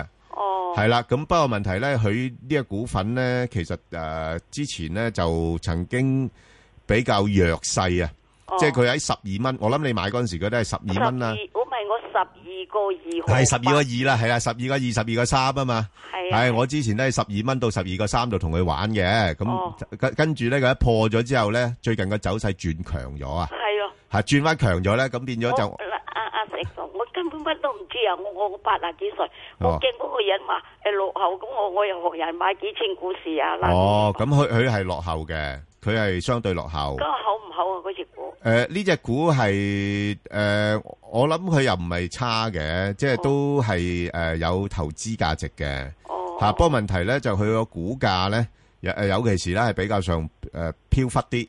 哦系啦，不過你要诶，佢、係落後，哦咁但係咧就似乎有機會咧，都係去翻大概我諗诶十三個十三個二十三個三度啦，跟咁住呃咪要出咯啊！ 诶你自己考慮咯，係咯即，係我哦係我我我我我真係唔識嘢㗎。唔係有錢賺咪出咗先咯，係啊，同埋同埋呢啲股份真係诶，你買嗰個價位就相對低位嘅，但係去到高位就要小心啲咯，哦好唔好啊？好嘛，即係有有錢賺去到十三個二賺咗成蚊噶啦，都唔錯噶啦，好嘛？哦好啊好好哦，，多謝唔啊你，使應該好嚇唔。使好好，阿張小姐係系早晨，早兩晨位係係，我想問一八一六咧，中港核電啊，係啊，嗯，買咗好耐啊，三個幾買到嗯依家，我唔知點算。有冇機會啊？石 Sir 有冇機會追翻上啊？追去幾多？三個月啊，人哋話三二二有機會嘅，有機會，有機會嘅，啊，咁要幾耐啊？俾一年咯，啊吓，俾一年。咁咪咯。嗱，而家咧就喺呢、個即係嗱呢啲咧呢啲股票咧，你要同個月線圖嚟睇嘅，就唔好睇係日線圖。呢月線圖嚟講咧，佢大致上已經喺呢、個即係大約係即係兩蚊到位咧，嗯就應該咧有咗一個似乎係雙底嘅形態，係啦，係。咁啊，已經咧就升咗啦。嗱，而家升咗吓，係第二個月係係開始上升㗎。嗯，即係已經係即係誒上個月升緊，今個月升緊。咁如果今個月能夠升穿去兩個六嘅話咧，今個月嗯啊升穿兩個六咧，咁佢就有條件咧可以望翻去大致係三個八至四蚊度嘅。咁之但係啦，你知道啦，每個月咧。你都係升大致上嗰幾毛主嘅啫嘛，去到三個八至四蚊，你諗下佢啊，每個月俾佢升五毫子啊，你要升到由而家升到四蚊嘅話，都要升四至六個月啦，係咪啊？咁啊係，啱啊！啊，我俾你個個月都升、喎， 係咪啊？係啦咁你而家已經咁就冇問題嘅，因為點解咧？核電嘅嘢始終係會係，亦都係未來嘅係能源之所需之一。咁啊，唔緊要咯，揸住咯，起碼你揸住你唔係起五個幾買就算啦。 係係嘛啦。我嗰陣時見又上又落，見幾好，咁買咗，跟住一路跌。唔緊要啦，咁係揸咪住啦，揸住啦，啊，係好嘛？好，啊唔該晒得兩位。嗯嗯，好啊，好誒，跟住周生系早晨，早晨晨，早晨係你好係系啊，想問下港鐵六十六嘅，嗯咁上個禮拜四十一個九度入咗嘅，嗯嗯，咁诶长線少少，诶 O 唔 OK 咧？石 Sir 點睇啊？诶，四十呃一個九入咗，而家佢大致上都係咁上下位啦，係咪啊？係咁啊，長線你想長到幾長咧？诶呃一年到啦，或者等埋佢嗰個派埋嗰兩蚊先走得唔得咧？诶、呃你可以等佢派埋嗰兩蚊嘅，不過我諗佢到時嘅時候都係呢啲位咯。诶、第一，佢現在嚟講咧，嗰、個最主要嘅盈利跌咗啦，係因為嗰個地產發展係少咗。咁佢而家又要再做呢個地產發展，地產發展嘅周期咧，可能要係三年到嘅。嗯，咁你要即係話佢三年之後先可以再跟住做翻好少少。咁另外再跟住啊嚟緊嘅時鐘有幾樣嘢係大項目你唔知道嘅，就係要唔要撇帳？嗯，有對超支，嗯，有即係我講撇帳即係超支啊。有啲部分超支係要佢啃噶咯喎，今次，嗯，啊要佢啃嘅喎，唔係政府啃嘅喎。咁另外個票務度咧，嗱開始做好咗嘢啦，係真真正正票務度做，呢、個始終係即係正途嘅。咁啊，你話現在而家呢只嘢嘅股票喺四十幾蚊嘅，係咪真係貴咧？我係覺得佢貴噶。咁啊，如果你咁樣咧，落翻嚟三十幾先啦。咁我自己覺得你喺三十六至三十八咧，我就覺得就咁啊，即係比較合眼緣。原因點解咧？就係、話第一，誒、呃你因為以後你地鐵係真係要靠嗯票務嚟到賺錢噶嘛。咁如果淨係靠地產嚟到賺錢，咁即是話俾我知，你賣雲吞麵係靠賣啲湯賺錢喎、係嚇、咁但係票務嗰度只係好，其實係好少嘅啫喎。啊即，係所以你咁嘅情況之中，啊地你咪應該要好似即時應該落翻嚟咯，好似間巴士公司咁咯，係咪啊？唔好上講，網幾唔多好度唔啊好請問唔好講啦。嗱，如果暫時嚟講，我會覺得而家佢而家已經公布咗之後咧，市場就係認為你嘅業績咁樣樣，所以咪搭翻落嚟四個四四十一蚊呢度啦。啊我會覺得佢呢個調整未完嘅。係應該落翻四十蚊以下嘅。咁之後，如果你係可以，我覺得你話等唔等個兩蚊咧？即係我自己個人就係、現在世界唔需要等佢啊。嗯。嗯啊，出邊仲有成個森林咁多嘢。嗱，之前嘅時唔係喎，之前真係真係咧，嗯出面冇森林嘅喎，出面係呢個沙漠嚟嘅喎。嗯呢度得兩個綠洲，就係點咧？佢真係好似要要要要收到息咁解啫嘛。好啦，好嘛，咁啊，好，咁我哋要快速之前呢，就提醒下诶啲聽眾啦。咁啊，我同阿石 Sir 啱啱咧就搭咗一隻大家好感興趣嘅股票咧，就係、吉利汽車啊。咁咧就有興趣嘅聽眾可以上翻去香港電台嘅公共事務組嘅 Facebook 度睇一睇啦。咁亦都可以留言問你哋嘅心水股票。嗱，大家一定要聽聽嘅。Ừ. 嗯，我從今之後咧唔再講吉利嘅。你 你都係啊，你都講得好似都誒好有玄機啦嚇，大家即管聽下啦嚇，嗯即管要聽聽係啊，好啊好咁啊，另外咧就誒有聽眾問呢個恒安啊。誒嗱，一零四四咧，咁即係當然啦，佢誒亦都係啊誒呃嗰個業務嗰方面咧嚇，比較上係大眾化嘅一啲嘅業務咧，咁所以個個盈利都係比較上穩定啲嘅，咁同埋亦都係恒生指數嘅成分股啦。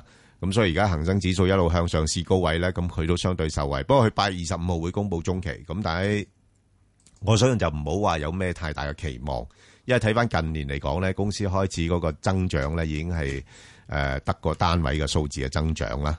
咁以佢而家嘅估值咧，成差唔多廿倍咧，我覺得比較貴嘅。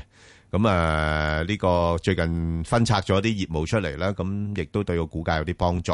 不過我就覺得，如果係啊，即係可以考慮下嘅呢、個股票唔係唔得，因為本身佢始終個業務比較穩定啦。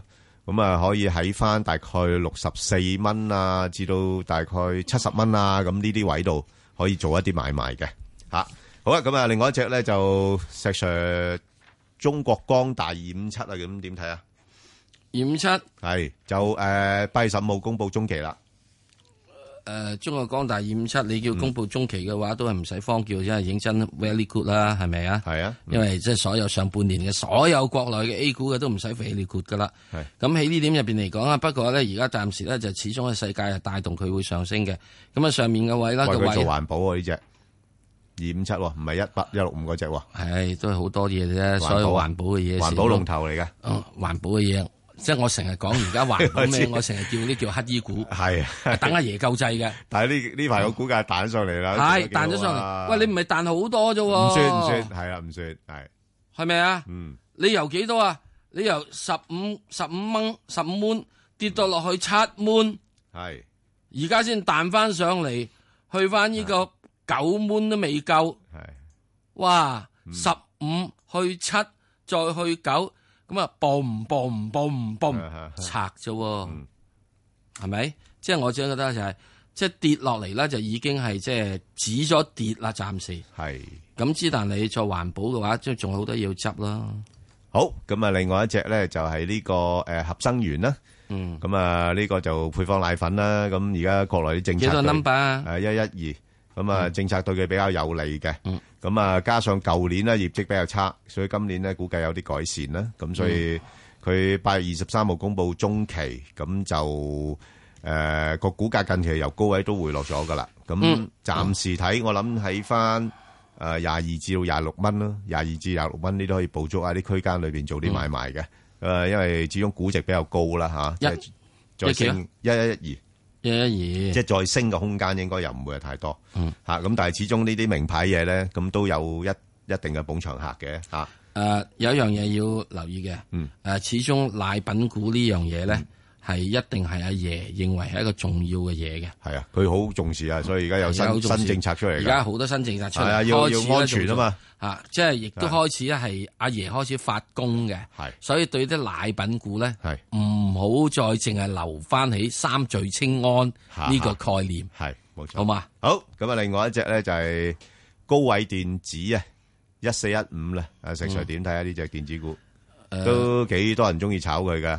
咁冇嘢嘅，咁喺呢啲位嘅時鐘又係相對嘅低位，咁你咪即係即管炒炒佢咯，冇所謂噶。三蚊以下嘅或者兩個半嘅，咪作為做呢、個即係嚇斷臂位咯。嗯上面如果佢能夠真係湧到上去嘅話，誒、都得嘅。即係即係呢啲已經叫捱咗咁耐。嗯誒、我覺得係而但家係最近業績唔好㗎噃。啱噶，啊，嗯啱噶。如果業績好嘅話，佢已經彈咗上去啦，好似騰訊咁啦，係嗯咪啊？咁就係因為個業績唔好，咁你就要喺呢啲位度啊，兩個四啊，誒，即係即係咁上下呢啲位嚟講。如果咧，如果落翻嚟呢個兩個六啊，兩個成嗰啲就可以執執佢。嗯咁跟住兩個四就一定要走噶啦。嗱，真係一定呢啲要止蝕嘅。上面咧你又點咧？因為呢啲細節都佢彈啊嘛。嗯哇，唔覺意由兩個六啊彈上三個半啊。fifty percent 啦， 咁啊呢啲可以噶，係咪啊？風呢啲險即高啲啫，分不過啊所以你就要揸硬嗰個止蝕位係咯冇。錯我用兩毫子博你一蚊雞，一比五， OK 博唔博？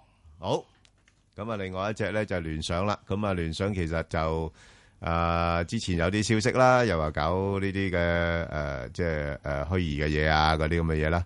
咁啊，呃但係本行就仲係好困難嘅，咁所以而家處於一個轉接期。咁啊，不過問題佢又指數股啦，咁而家大市都有向上試緊高位，咁所以佢暫時都會跟隨，不過就未必會升得太多噶啦嚇，咁、就暫時睇上邊睇翻就大概五個六度啦，下邊就大概係五個二度啦，啊，即係五個二至到五個六呢度上落，啊誒炒下波幅先。好啦，咁另外一隻就萬科啊，喂，阿石 Sir 呢只嘢咧，真係好似呃好多人幾多睺號啊咁？二零二啊，啊三秒，零二係二二零二。二二零二係啦，咁啊好簡單啦。好多人搶㗎喎啊而家咁多人搶博啦，懵係啊， 博懵， 我聽到係啊你你後面個字我聽得好清楚， 博完跟住懵，咁你即係話博嗰啲人係懵定點啊？唔係懵住嚟博，懵哦住嚟博，真係呢樣要係勇字當頭。好，你賺錢就用懵先得㗎。好。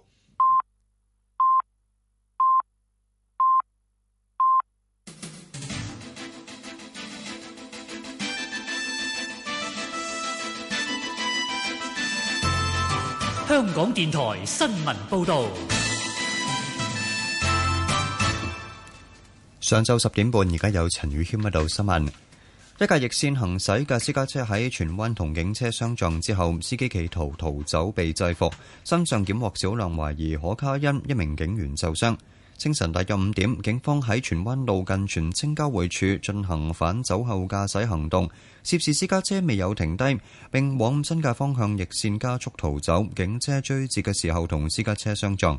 受傷警員頭部同手部受傷，送院治理。私家車司機涉嫌危險駕駛、藏毒、停牌期間駕駛同駕駛時冇第三者保險被捕。奧運田徑比賽展開，港隊嘅陳銘泰喺男子跳遠三十二名選手中排第十七，未能晉身決賽。佢喺預賽第一跳成績最好，跳出七點七九米，但未能打破自己保持嘅八點一二米香港紀錄。佢賽後話：首次參加奧運感到好滿足，好享受比賽。奧運男子一百米蝶泳決賽，二十一歲新加坡泳手史高寧以五十秒三九打破由美國泳手菲比斯保持嘅奧運紀錄奪金，為新加坡奪得今屆奧運首面金牌。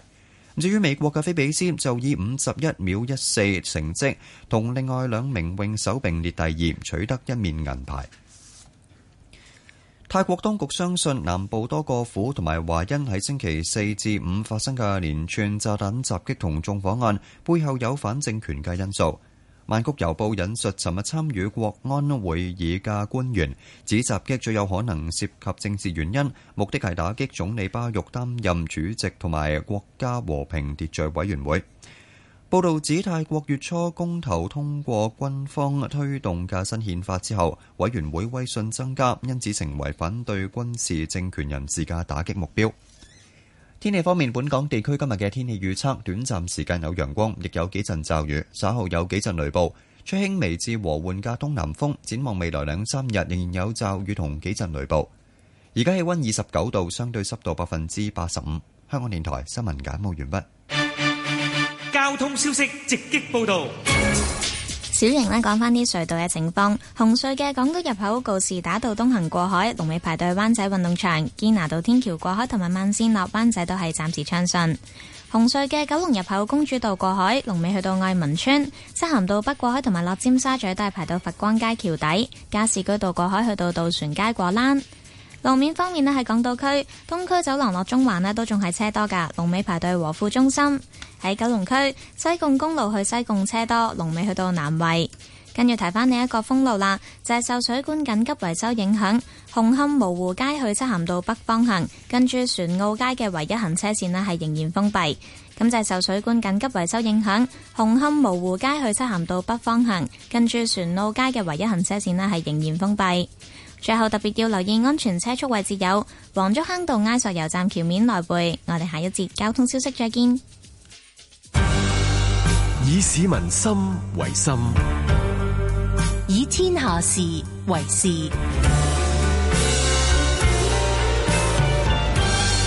FM 九二六香港電台第一台，你嘅新聞時事知識台，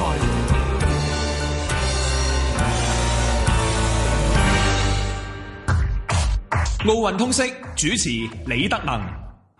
國際奧委會而家有二百零六個會員，比起聯合國仲多。原來亦都係同政治有關。話說第二次世界大戰之後，部分仍然係殖民地或者係屬於屬土嘅地方，亦都獲准以獨立身份加入國際奧委會，以體現人人有平等機會參加奧運嘅精神。香港電台第一台，你嘅奧運第一台。喺職場上冇含合格嘅畢業生，只有含合適嘅僱員。香港中學文憑清楚顯示學生嘅學業水平同能力。評級分一至五級，最高係第五級，又有等級描述同例子。僱主可按照唔同工作崗位嘅要求，根據學生喺各科所達到嘅水平，同埋佢哋嘅學生學習概覽嚟聘請僱員。政府已經帶頭喺請人時認可相關資歷啦。新學制、新文憑、逼引才、新方向。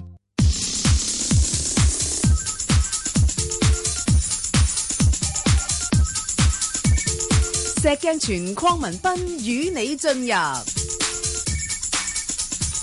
投資新世代，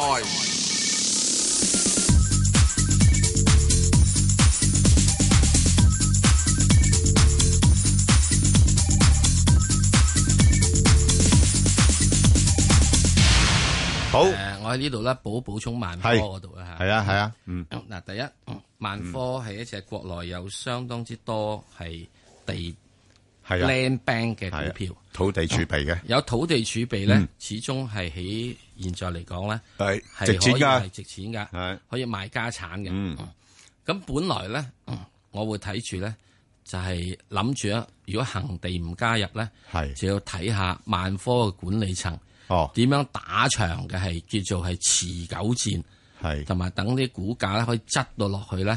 有人講寶能嗰個嘅係按揭價俾人哋要即係清倉價就十七蚊啊嘛，嚇咁去到十七蚊都唔見啦。咁有人就話：哎呀唔係，十四蚊先係。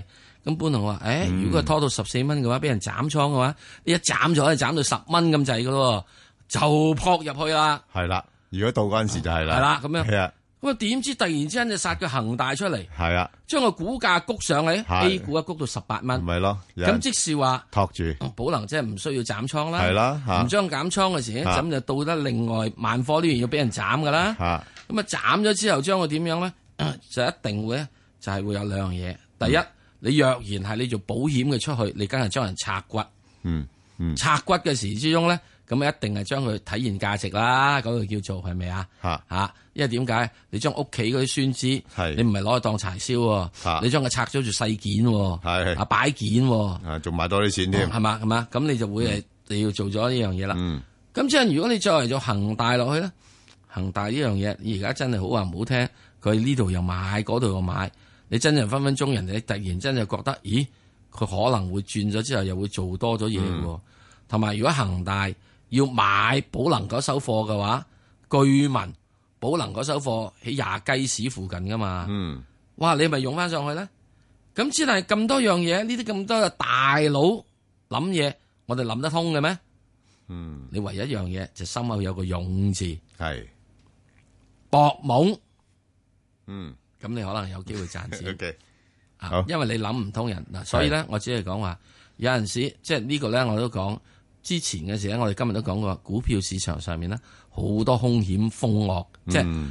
即係好多兇險嘅嘢嘅。係，如果你淨係以為啊，即係呢個乜嘢，即係睇市盈率、睇性嘅話，錯咯。嗯，呢個世界特別喺中國股市，牛鬼啊蛇神。係，即係我只係覺得，一般老人家想退休者定定性性醒醒定定，嗯，揾啲即係有信譽、持久派息，係嗯啊，嚇忠忠直直，唔會發達，不過唔會黑色。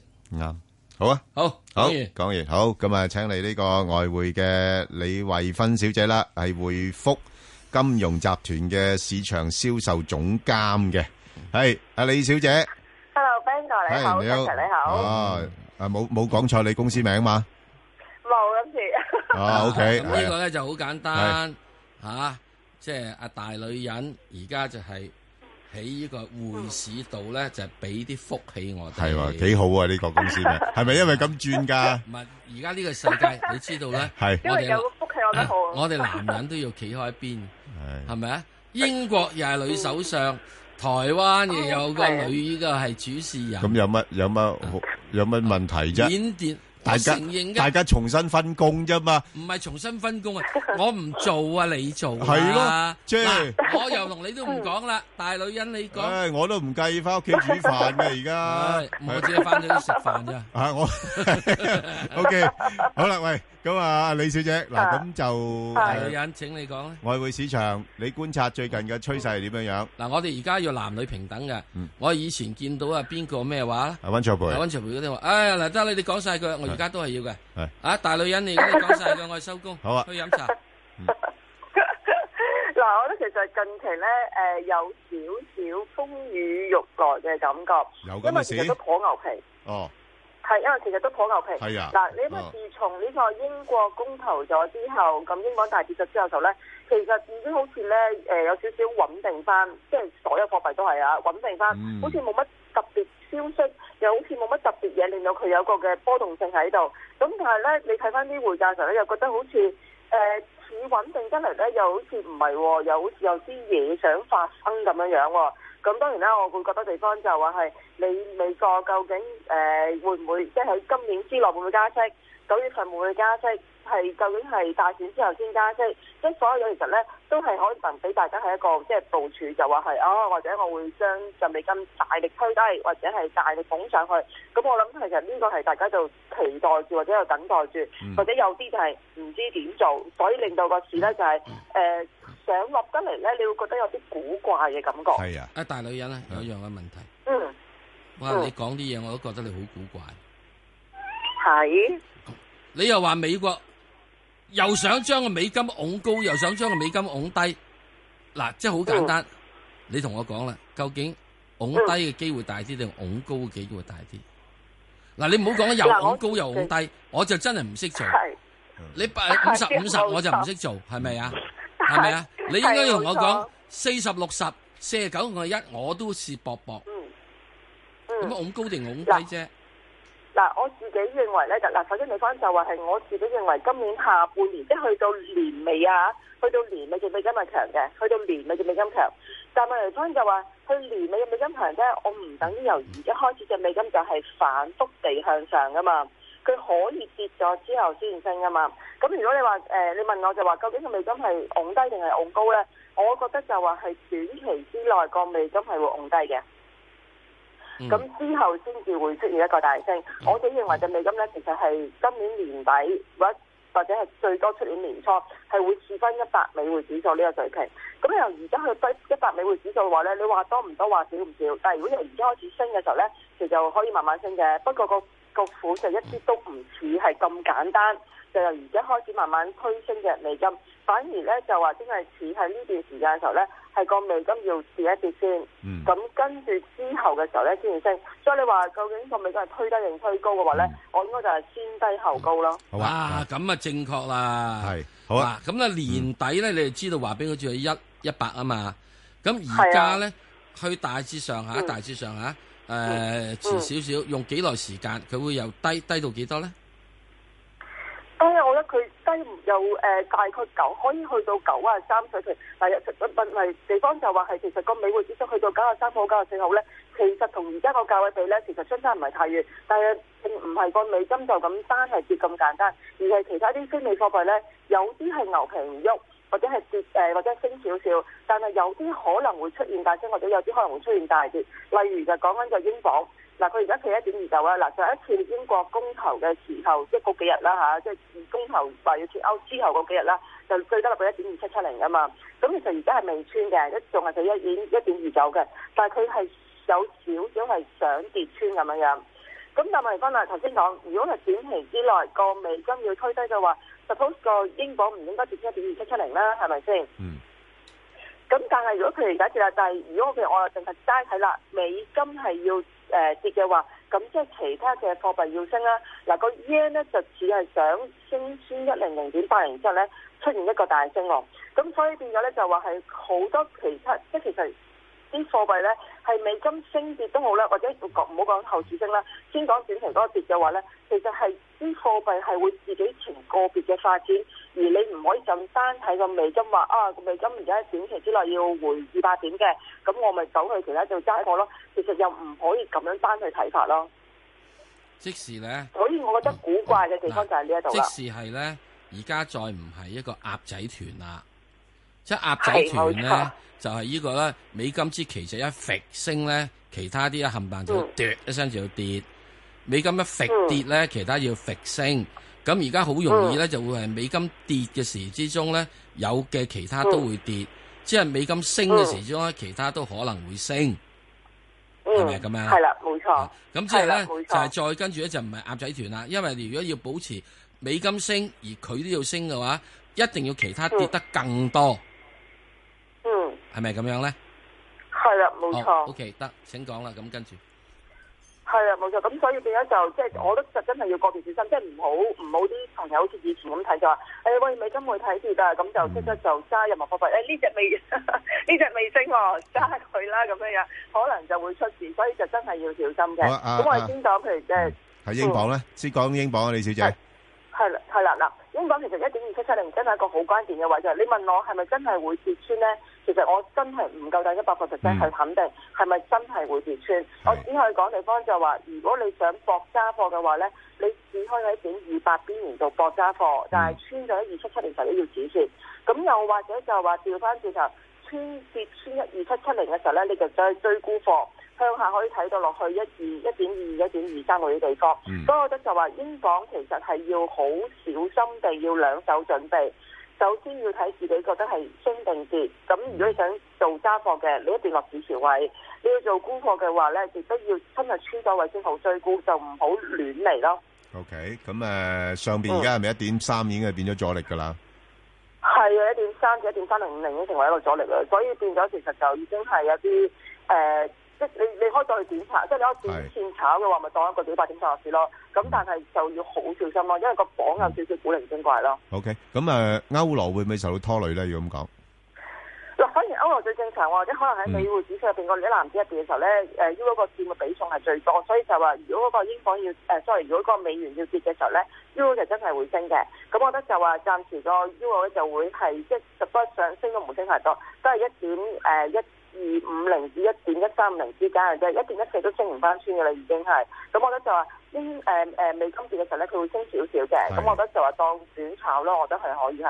à, OK，好啊，咁另外呢，就啲商品貨幣啦。咁，誒，講隻澳元嗯。先啦。澳元呢排真係嗰個表現係強勢咗好多喎，嗬？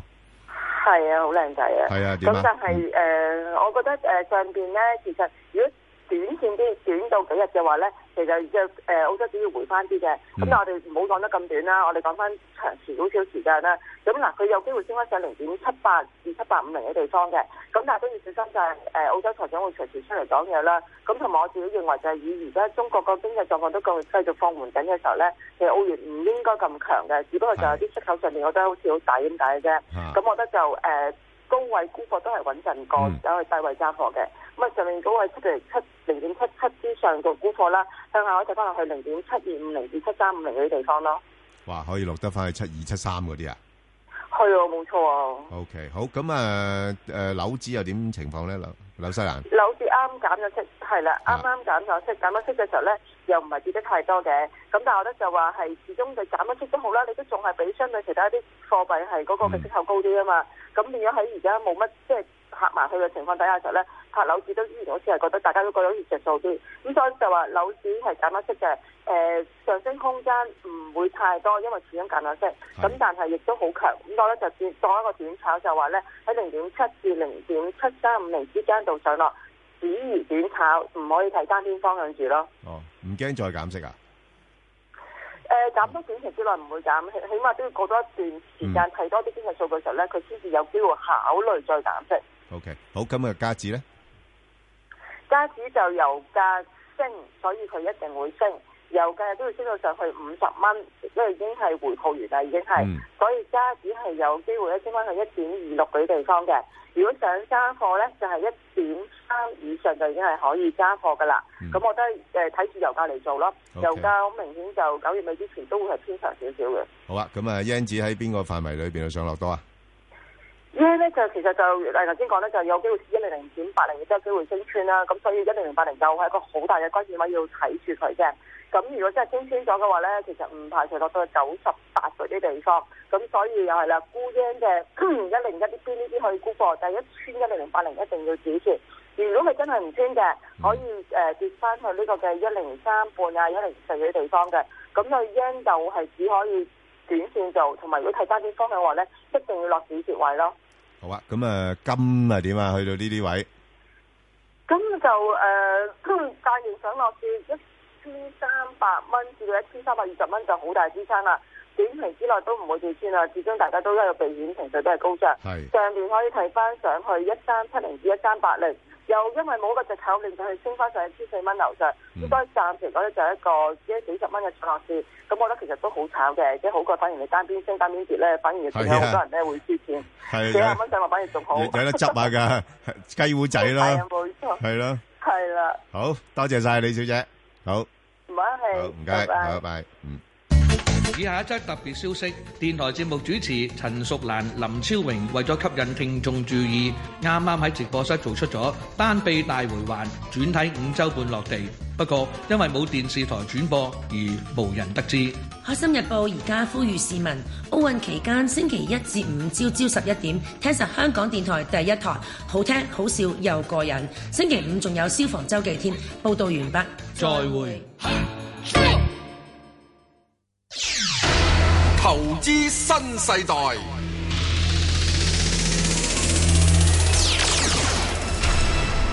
好啦，咁啊，最近大家都好關心啊，深港通啊嗰樣嘢啦，咁就我哋請嚟呢個招銀國際嘅策略師啊蘇佩峰誒先生啊，喂，蘇英，早晨 b 早晨，你好，喂，深港通喎，咁我哋應該點樣就係準備呢個深港通嘅來臨啊？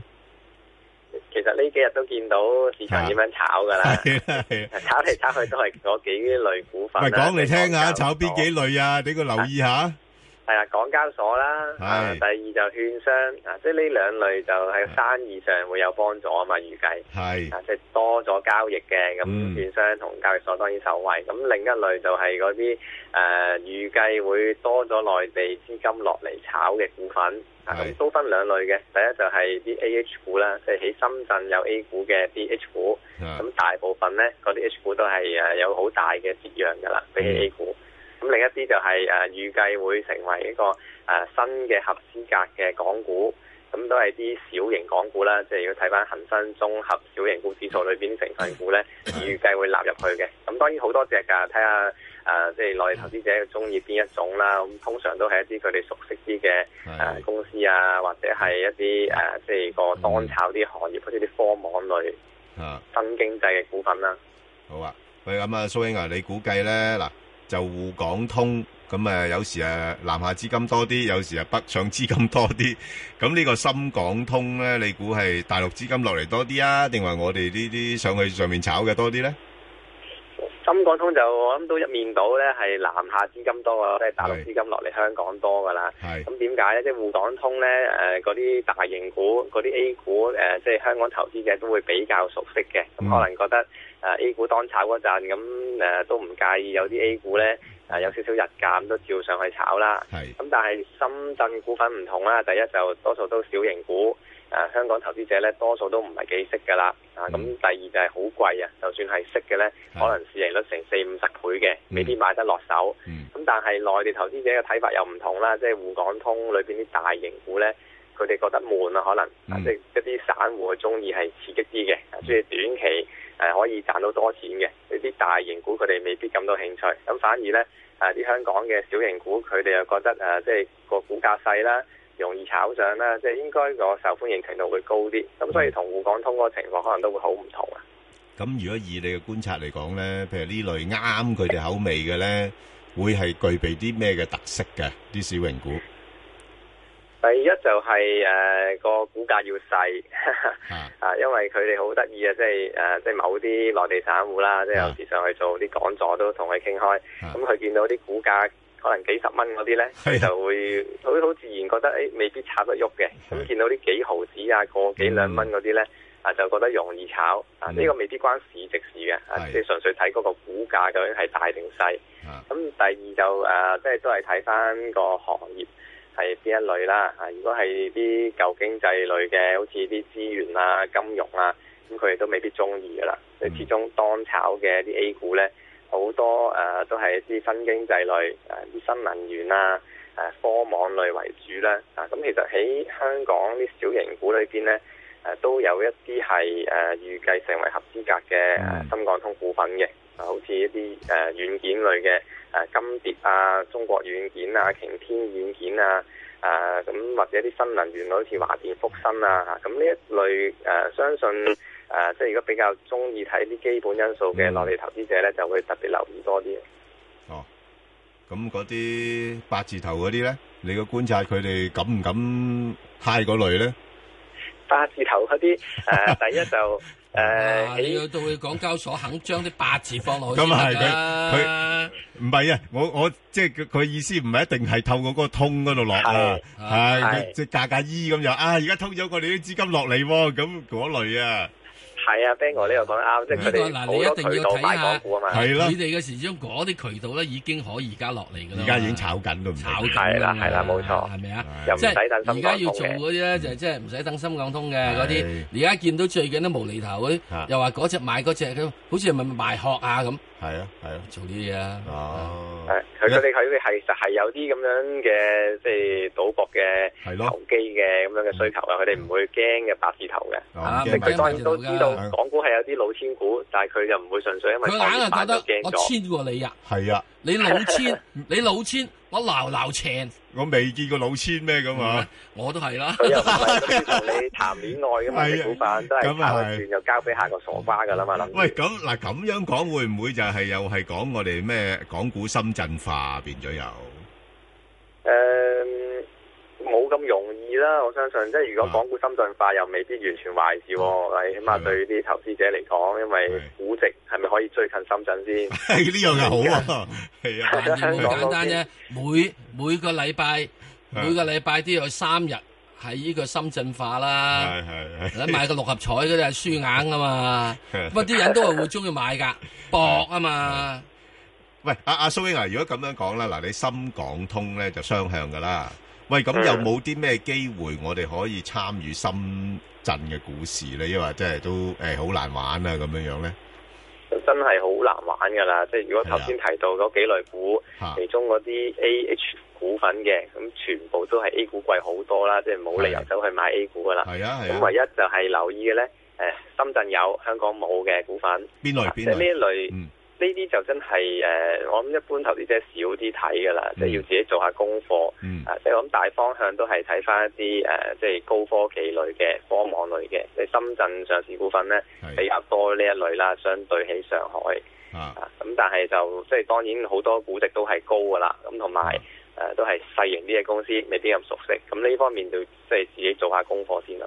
喂，咁我又譬如我又中意炒嘢嘅，係咪先？咁我又誒誒想話睇下深圳嗰邊嗰啲嘢好唔好炒嘅咁樣樣，我我就比較進取啲嘅咁。係。咁你又覺得咁樣又又又過江龍咁，即係唔係過江蟲啊？我哋變咗，咁得唔得咧？咁又其實就難啲啦，反而喺深港通開通之後，因為依家內地走走資嗰個情況都持續啊嘛。係啊，既既然多咗渠道俾佢哋誒資金流向第二度嘅，啊咁我諗啲資金就傾向多啲落嚟香港，咁變咗少咗錢咧留翻喺深圳炒嘅。咁呢個個影響未必會好大啦，但係即係唔多唔少都有啲。啊，咁誒、呃即係如果要炒嘅，我覺得留翻喺香港呢邊主場炒好過啦。即係你揀下邊啲咧係內地投資者中意炒嘅，咁或者咧係見到突破咗先再追，有時都未遲嘅，因為內地投資者佢又唔怕高嘅。啊，即係最緊要有個升勢出現咗咧，咁啊大家一齊湧入去。咁就唔似得話啲可能誒、呃機構投資者睇基本因素多，誒、即係中意等估值低先至鬧，即係兩地嘅投資文化唔同咧，咁你見到佢真係開始個升勢啦、破位啦，再追入去咧都可以考慮。好啊，嗱，如果咁樣計法嘅話咧，咪多咗資金落嚟香港啦。即係頭先咁講嘅話，喂，咁本地嗰啲券商股最近個升浪係咪已經反映緊呢樣嘢啊？定話係仲有水位會上咧？本地券商股如果講基本因素咧，就未必好受惠到深港通啊，因為佢哋做嘅生意就係香港投資者誒、呃上去買深圳股份啊嘛。如果調翻轉內地人落嚟買港股咧，就係、透過內地啲券商啦。係啊，咁所以即係香港上市嗰啲當然都分咗兩類嘅券商，即係如果本地嘅誒、啊做港股經紀業務嘅咧，啊我諗真正生意谷起上嚟就唔會好多嘅啫。嗯啊咁、但係當然佢哋都有個誒、呃、當炒嘅好處就係個市值細，啊即係有啲都係幾十億咁樣嘅市值咧啊，容易啲炒起嘅。係啊，即係個股價就呢，即係早兩日升咗一成幾，甚至更多咧。啊，我諗都仲有啲水位嘅，啊嗯即係就唔係當然就唔係單單講基本因素啦，都係講市場氣氛嘅啫。咁至於調翻轉內地券商，香港上市嗰啲好似中信啊、銀河啊。誒佢哋個生意上，我諗會增加得多啲嘅。咁但係佢哋個盈利基數又好大啦，市值有幾百億咧，就未必咁容易炒得好高咯。哦，咁即係變咗大家都要小心啲啦啊吓，即都要係小心啲啊！啊，即係整體我對深港通又唔係好大憧憬嘅啫，即係即係反而擔心咧，到時一公佈正式話幾時開通啦，有個時間啦，啊，反而成為。